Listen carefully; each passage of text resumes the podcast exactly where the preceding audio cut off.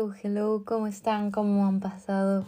Espero que estén bien, que, que les esté yendo súper bien, que esta semana esté súper chévere y todo bien bonito. Perdón, esos fueron mis codos por si acaso.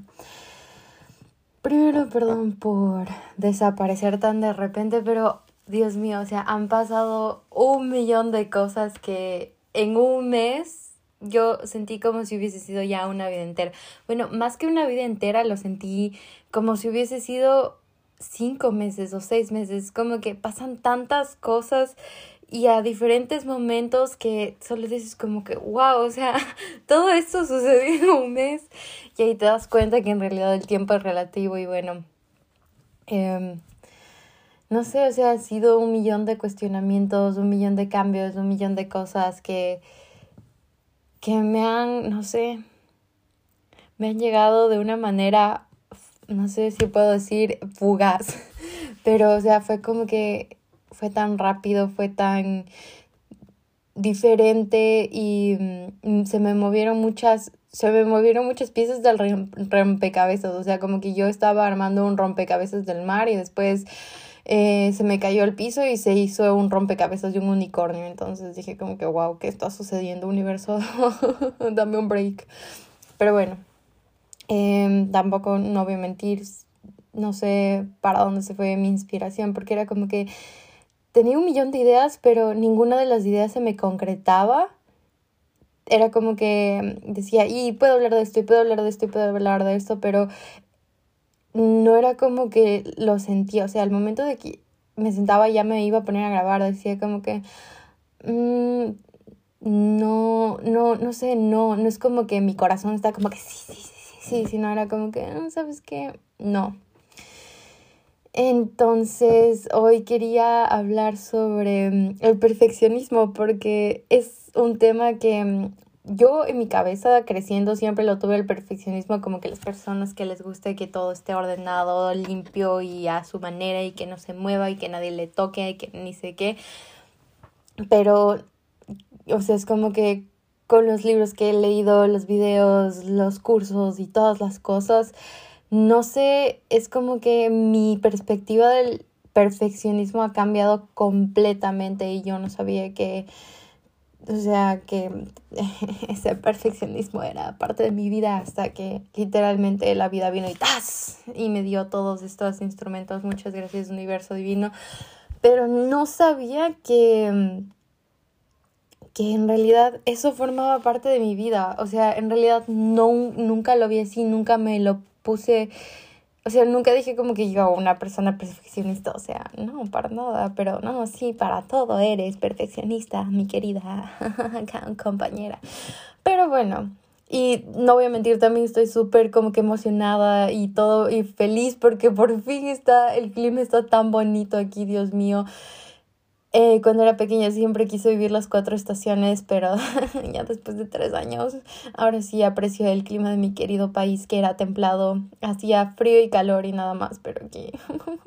pero bueno, estamos muy felices porque es primavera, el sol está brillando y lo puedo ver por la ventana y no sé, ando con la inspiración al 100, así que muchísimas gracias por estar aquí, gracias por acompañarme, gracias por compartir este espacio de tu día, de tu tiempo conmigo, lo aprecio mucho.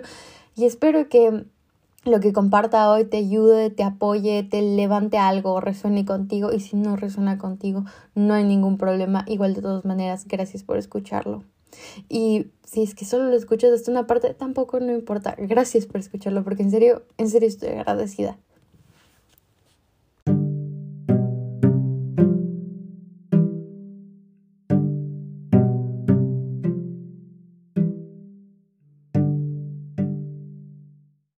Y bueno, antes de comenzar, quiero compartirles una definición sobre el perfeccionismo que acabo de googlear, XD, y dice, actitud de la persona que tiende a buscar la perfección en lo que hace, mejorándolo indefinidamente sin decidirse a considerarlo nunca acabado.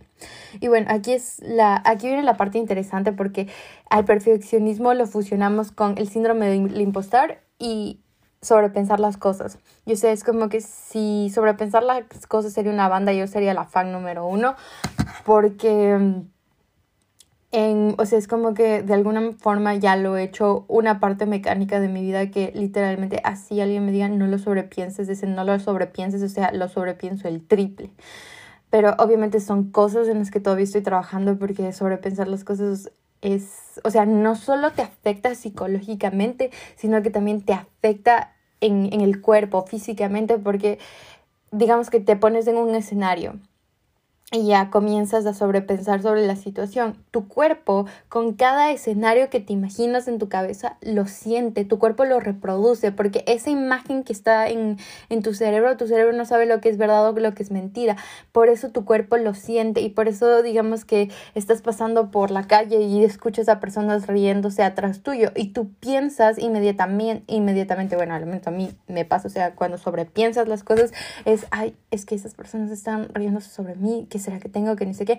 Entonces ya comienza el estrés, ya comienza la preocupación y todo eso, el estrés, preocupación, miedo, lo que sea, ansiedad, tu cuerpo lo siente. Y como tu cuerpo lo siente, es como que comienza este rush o, o, te comienzas a debilitar o tu corazón comienza a palpitar, entonces como que o es el fight or flight reaction o también tienes el otro lado que también el sobrepensar, bueno, en realidad en mi o, o, sea, como que en mi experiencia el sobrepensar nunca me ha llevado a cosas buenas, sinceramente. Entonces, es como que mm, te lleva a sentir todo esto que piensas que solo está pasando en tu cabeza, pero al final tu cuerpo, o sea, tu cuerpo termina estremecido y mm, o sea, si lo ponemos en comparación de un sentimiento que te hace muy feliz, que yo que sé que te lleguen con buenas noticias, o sea, eso es como que sientes como que tus músculos relajados, te sientes como que sí, te da ganas de bailar y te da ganas de hacer un millón de cosas, pero con sobrepensar en realidad en mi opinión, nunca me ha llevado a, ¿cómo se llama? O sea, de mi experiencia más que todo, nunca me ha llevado a sentirme como que, uy, súper feliz, me voy a poner a bailar una canción del nuevo álbum de Bad Bunny, que está buenísimo. Pero bueno, ahora sí.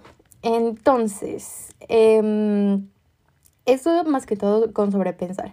De ahí con el perfeccionismo. Aquí les quiero poner un ejemplo porque, o sea, esto es algo que literalmente me pasó esta, este fin de semana. Em, yo tenía que hacer un trabajo, por así decirlo.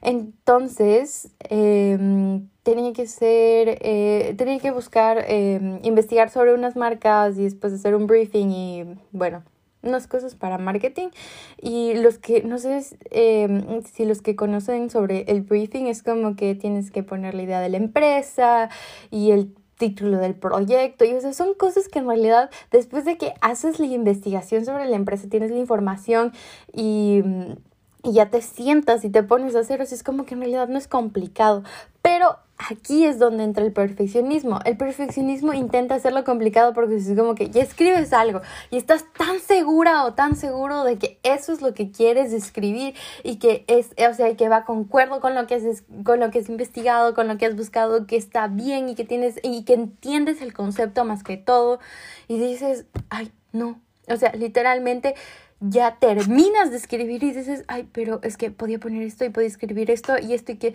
y, o sea, ni siquiera es el hecho de que me siento y leo y veo, ah, bueno, puedo corregir esto y tal vez le puedo eh, incluir esto porque creo que va a sonar bien, sino que piensas inmediatamente que tu trabajo no es suficiente. Y a veces no pasa inmediatamente, a veces, a veces es como que viene eh, en, o sea, después de que ya terminas. O sea, a mí me ha pasado literalmente que en el momento en el que termino un trabajo me siento súper bien, me siento súper feliz. O sea, de lo que he escrito, de lo que, em, o cualquier, eh, como esto, cualquier tipo de cosa que he hecho, más que todo con, si decimos trabajos escritos, es como que digo, wow, o sea, creo que lo di todo, creo que lo puse todo y creo que está súper bien hecho.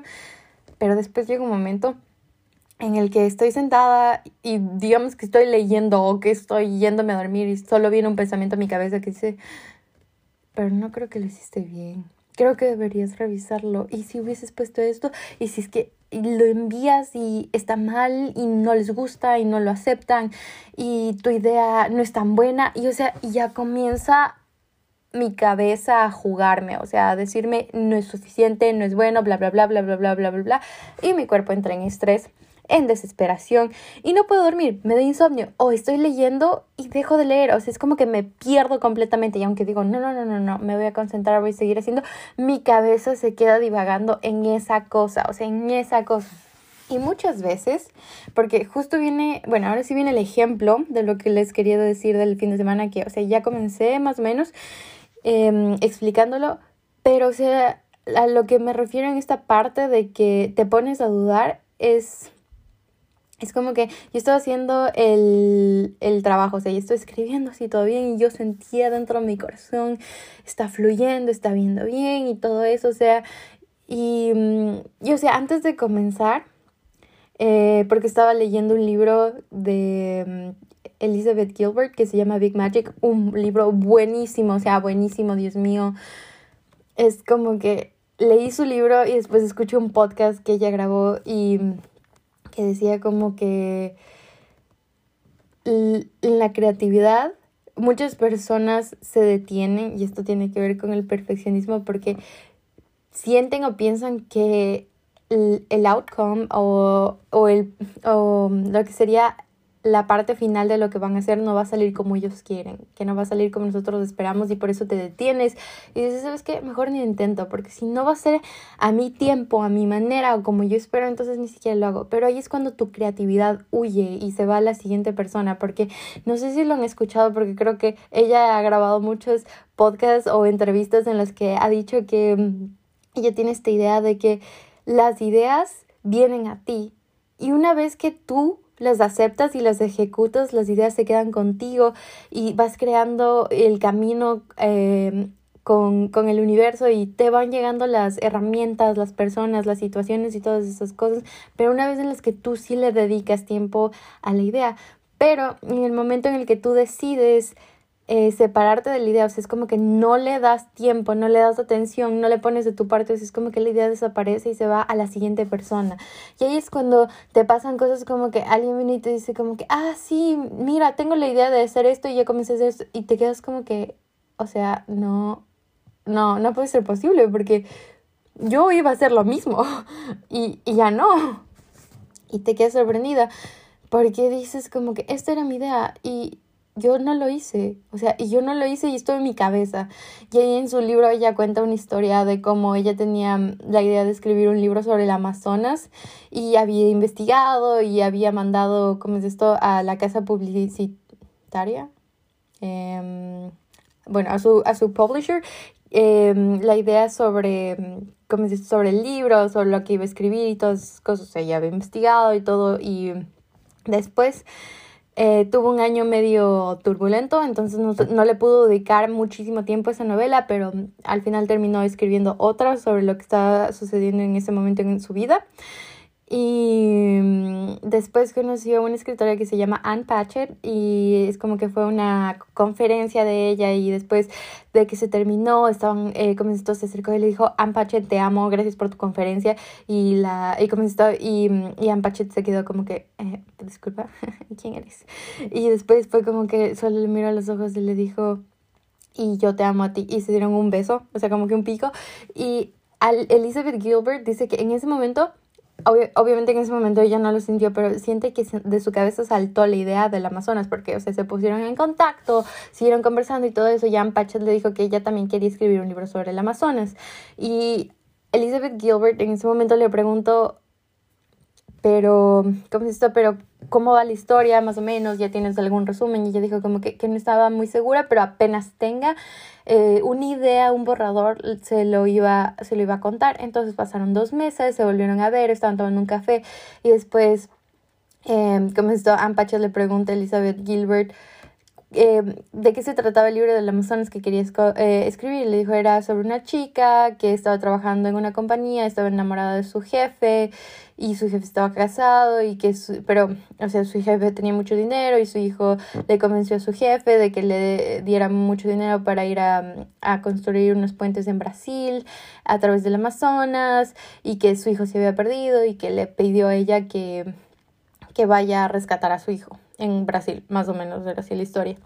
Y um, Anne le quedó viendo y Elizabeth Gilbert dice, yo sé que Anne Batchet es una mujer muy ladylike, muy educada, pero en ese momento las palabras que salieron de su boca fue, what the fuck, así literalmente, what the fuck, porque Anne Batchet le dijo literalmente, eso es lo que, sobre lo que yo estoy eh, escribiendo. Eso, eso ha sido mi borrador durante este tiempo, que hablaba igual de una mujer que, em, que estaba enamorada de su jefe, que su jefe estaba casado, pero era sobre una compañía, en vez de una compañía de construcción, o sea, una constructora, era una compañía de farmacéuticos. Entonces es como que a eso Elizabeth Gilbert le llama Big Magic, que es como que las ideas fluyen entre nosotros y son nosotros le ponemos atención a la idea y la desarrollamos, la idea se queda con nosotros y nos da las herramientas que necesitamos para seguir eh, eh, progresándola,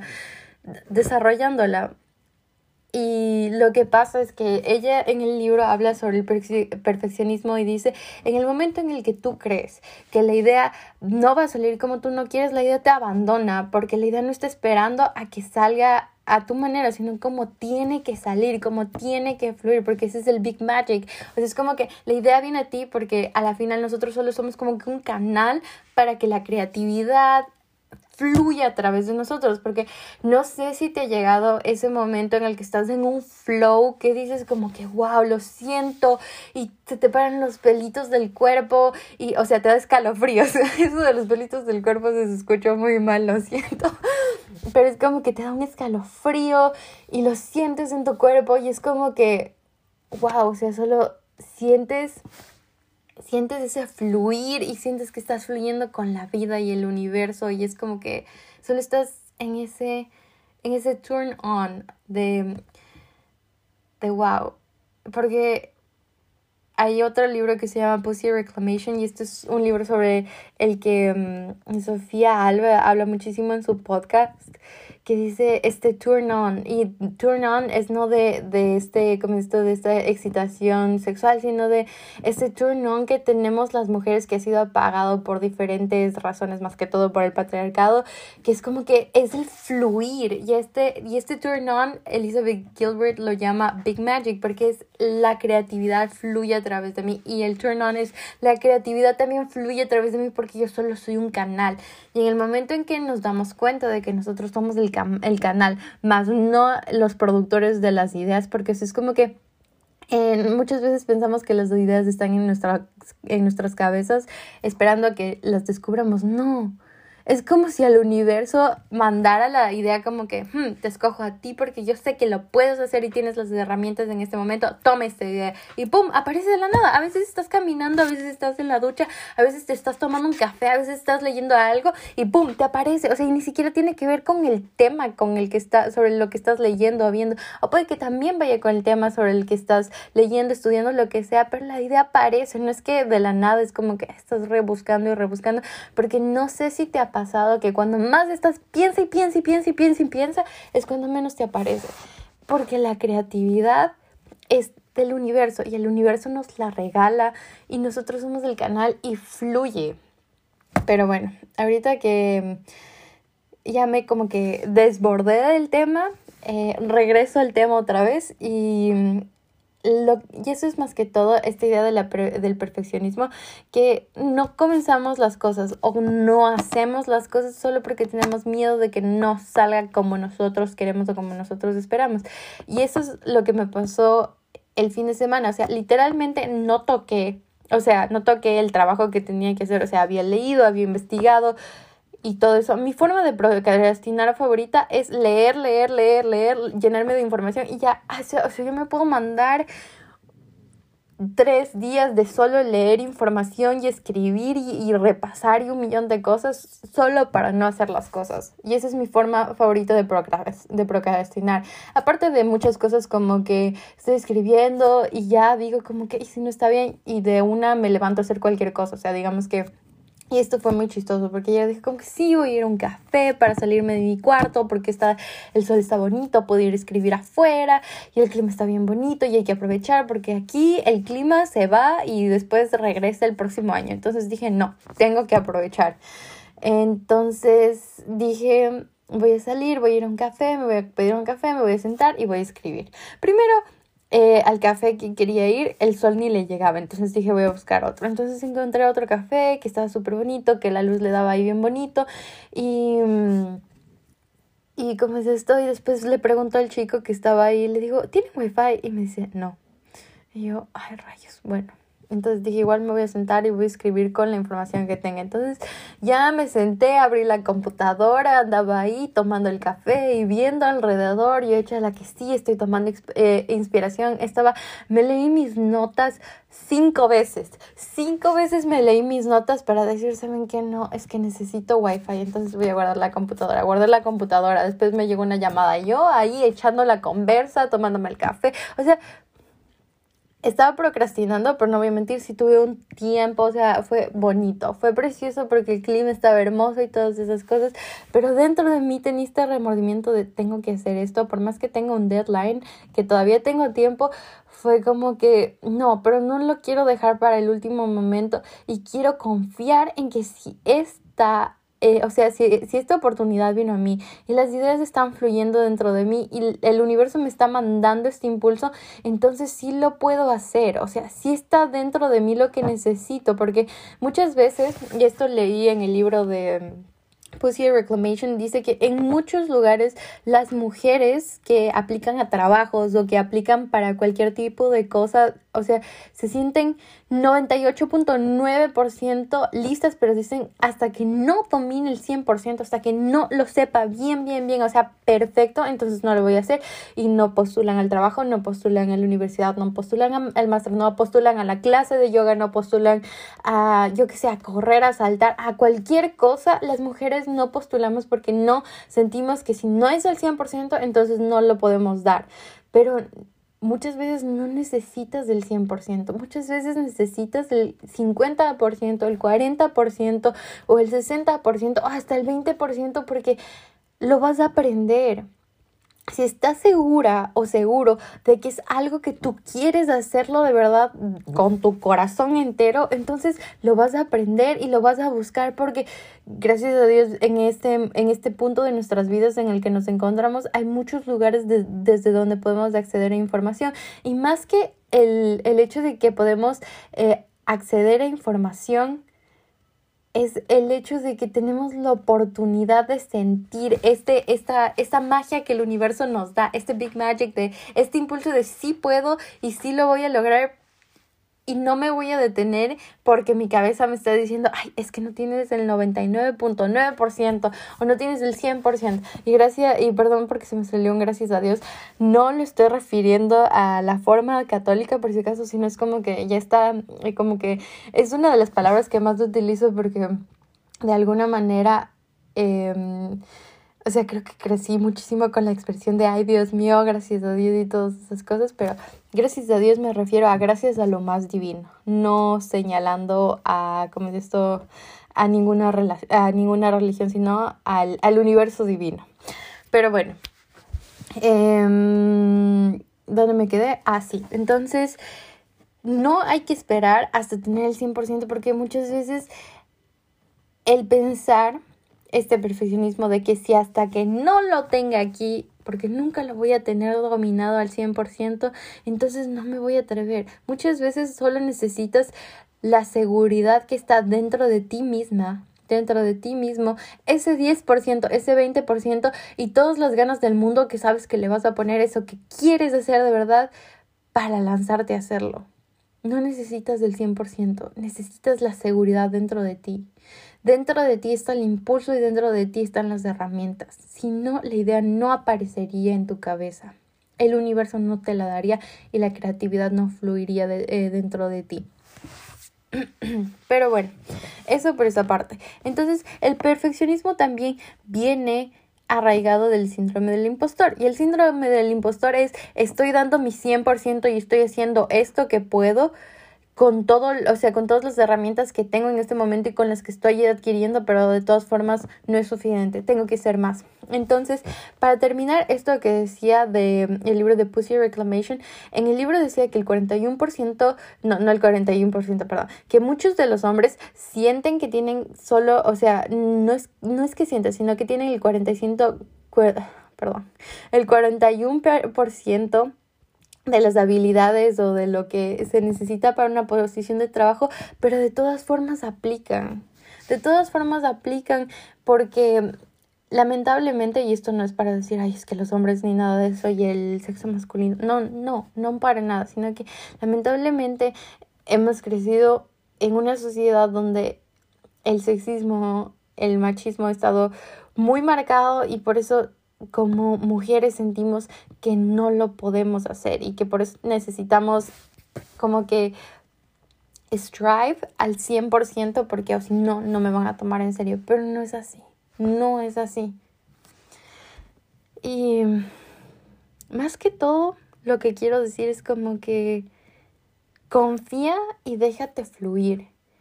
Confía que las herramientas que tienes en ti o sea, son más allá que suficientes y que vas a ir a seguir adquiriendo más en el camino. Y una vez más, porque aunque suene como disco rayado, como diría mi mamá, si esta oportunidad no se hubiese... Eh, eh, ah. Una, dos, tres. otra vez. Si esta oportunidad no se hubiese presentado en tu vida, es porque sinceramente el universo no hubiese visto que tienes las herramientas que se necesitan. Cualquier cosa, persona, situación que se presenta en tu vida es porque el universo te está mandando una nueva, un nuevo aprendizaje, un nuevo camino, un nuevo comienzo y sabe y está seguro que tú lo vas a poder hacer, que lo vas a poder lograr y que tienes todo dentro de ti para hacerlo.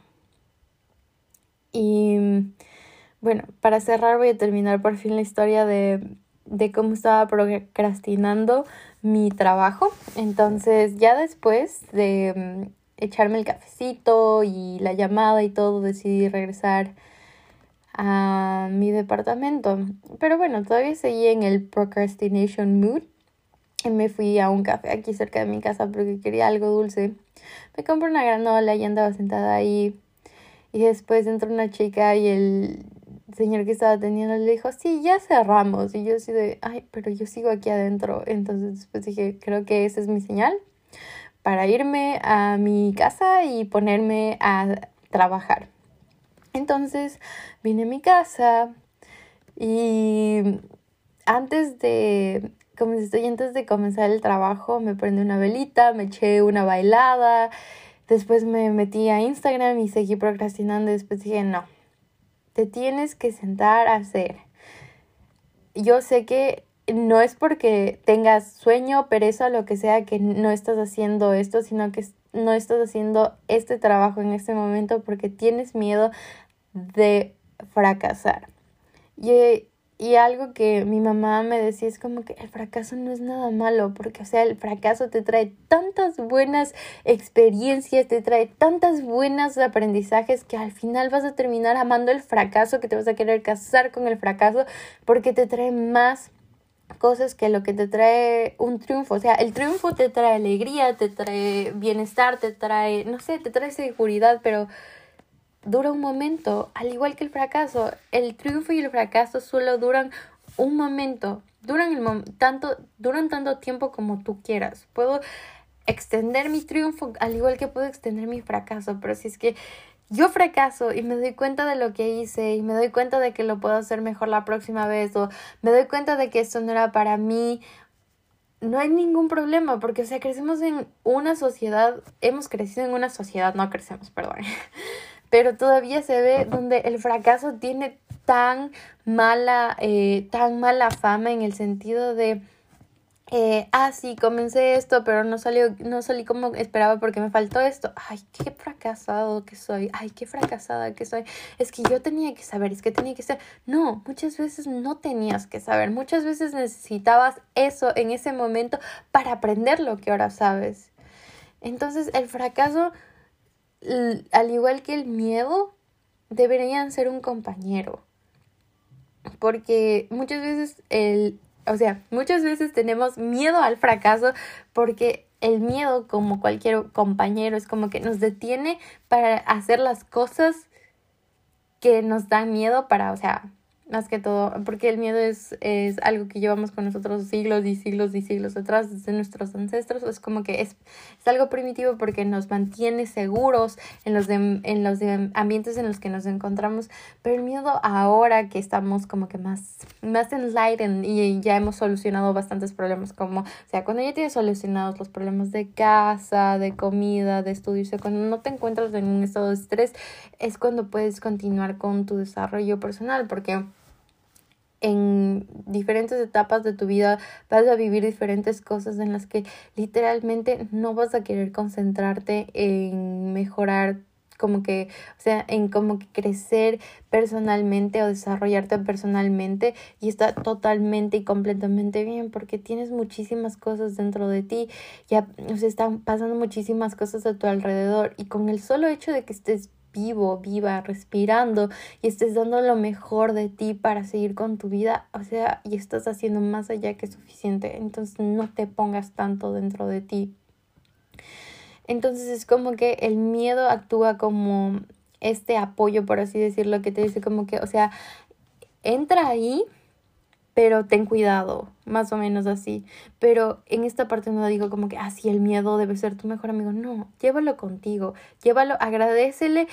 Eh, agradecele por estar ahí, agradecele por detenerte de yo que sé, de saltar a un lago lleno de cocodrilos o de... Mm, o de, yo que sé, de no tocar a un león porque te puede morder y te puede comer o no sé, alguna cosa así porque es como que te protege a la final, pero no te cases con el miedo. Permítele que esté ahí, pero como por ejemplo en mi caso, no permitas que el miedo te detenga a hacer las cosas que sabes que sí puedes hacer. Agradecele por aparecer, agradecele por estar ahí, pero dile, no te voy a, o sea, te agradezco porque estés aquí, pero no te voy a permitir tomar el control porque esta es mi vida y yo soy la que va a decidir qué va a hacer con esta situación que se está presentando en este momento. Gracias por estar, pero no deseo en este momento que tú me protejas de ninguna cosa, porque yo estoy aquí para decidir de qué protegerme. Y por otra parte, eh, ¿cómo es esto? Ya me olvidé qué más iba a decir se me fue la idea, se me fue ya la creatividad, se me fue, no mentira, es broma. Pero bueno, para concluir este hecho, es que ya después de procrastinar horas en el día, decidí sentarme y decidí comenzar. Y comencé, y comencé a escribir, y aunque muchas cosas no estaba segura si estaban bien o estaban mal, dije no, voy a confiar o sea, porque leí, investigué hasta más no poder, me metí un millón de páginas, entonces dije, no necesitas del 100%, tienes las herramientas, sabes lo que estás haciendo, de hecho, eh, proyectos similares, entonces siéntate, deja que fluya, escribe, confía. Antes de comenzar, hice como que una oración, dije, mm, seres, o sea, puse mi intención al universo, más que todo dije seres creativos, dioses de la creatividad, dioses de la creatividad. Me voy a sentar a hacer este trabajo. Les pido que dejen fluir la creatividad a través de mí. Yo sé que no soy la que, la que lo está creando, sino que soy un canal por el que se está creando. Llenen mi alma de creatividad, de amor, de paz, de luz. Y que esto que estoy haciendo sea para mi mayor bien y para el mayor bien de los involucrados y que tenga que ser y que tenga que salir de la manera que tenga que salir. No con eso estoy diciendo ya que salga la maldita sea y que salga como sea, sino que estoy confiando en que dentro de mí tengo las capacidades, tengo las herramientas, me están enviando los seres de luz, la, eh, las ideas, las palabras, los caminos, lo que necesito en este momento para poder armar todo esto y lo suelto y dejo el control. Porque parte del perfeccionismo también es querer tener el control de todo. De que salga como yo quiero, en el momento en el que yo quiero. Y si no es así, entonces no lo quiero. Y por eso nos detenemos y buscamos un millón de adornos para, como esto, un millón de adornos para, para lo que estamos intentando hacer. Y al final ni siquiera estamos seguras, seguros si es que lo queremos así. Entonces, con eso les agradezco muchísimo por estar aquí, por escucharme, Perdón porque por ahí me desvío un poquito, pero estaba fluyendo, literalmente yo solo sentía cómo fluía. Ay, no sé si les ha pasado que hay momentos en los que están escribiendo algo, están diciendo algo o hablan con alguien y te dicen como que, ah, sí, tú me habías dicho esto y tú te quedas como que, wow, yo, cuando te dije eso? Es como que eso es lo que Elizabeth Gilbert le, le llama Big Magic, eso es lo que Mama Gina de eh, de Reclamation habla sobre el turn on, que a veces hay momentos en los que estás escribiendo, en los que estás hablando, en los que estás haciendo algo que solo te sientes en un flow, que ni siquiera te acuerdas en qué momento, o sea, solo sientes el flow, pero no te acuerdas lo que hiciste, porque en ese momento tú estás canalizando lo que el universo te está mandando y es como que a veces hay momentos en los que escribo alguna cosa y mi, y mi hermana me dice, ah, sí, tú me habías dicho, tú habías escrito esto, que ni sé qué, que ni sé cuándo. Y yo leo, y yo digo como que, wow, ¿yo? ¿Yo? ¿En qué momento? y es eso, es la divinidad del universo actuando a través de ti, porque eso es lo que somos. Somos un cuerpo por el cual fluye el universo divino. Muchísimas gracias por estar aquí, gracias por escucharme y nos escuchamos la próxima. Espero, espero no desaparecer mucho tiempo. Adiós, que tengan una linda semana.